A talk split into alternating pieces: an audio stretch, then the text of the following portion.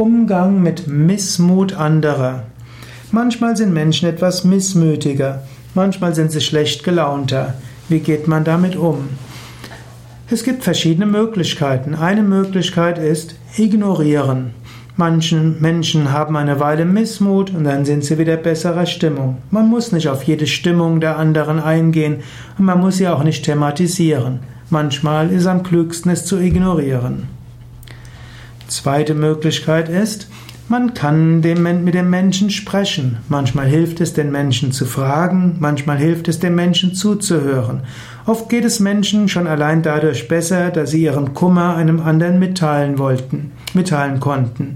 Dort gilt es, dem Menschen kann nicht gleich einen Rat zu geben, einfach nur zuhören, deine Liebe zu zeigen oder dein Mitgefühl oder einfach nur dein Ohr.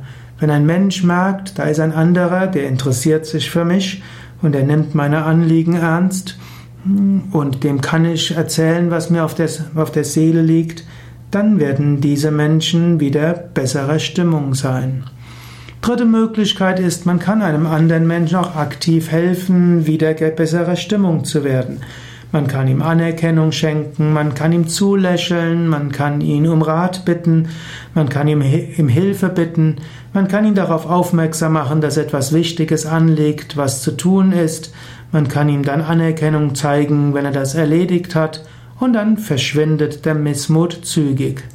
Es heißt so schön, man kann nicht an mehrere Dinge gleichzeitig denken. Wenn die Aufmerksamkeit auf etwas gerichtet wird, das wichtig ist, das vielleicht auch Spaß macht oder etwas, was volle Aufmerksamkeit erfordert, dann verschwindet auch der Missmut.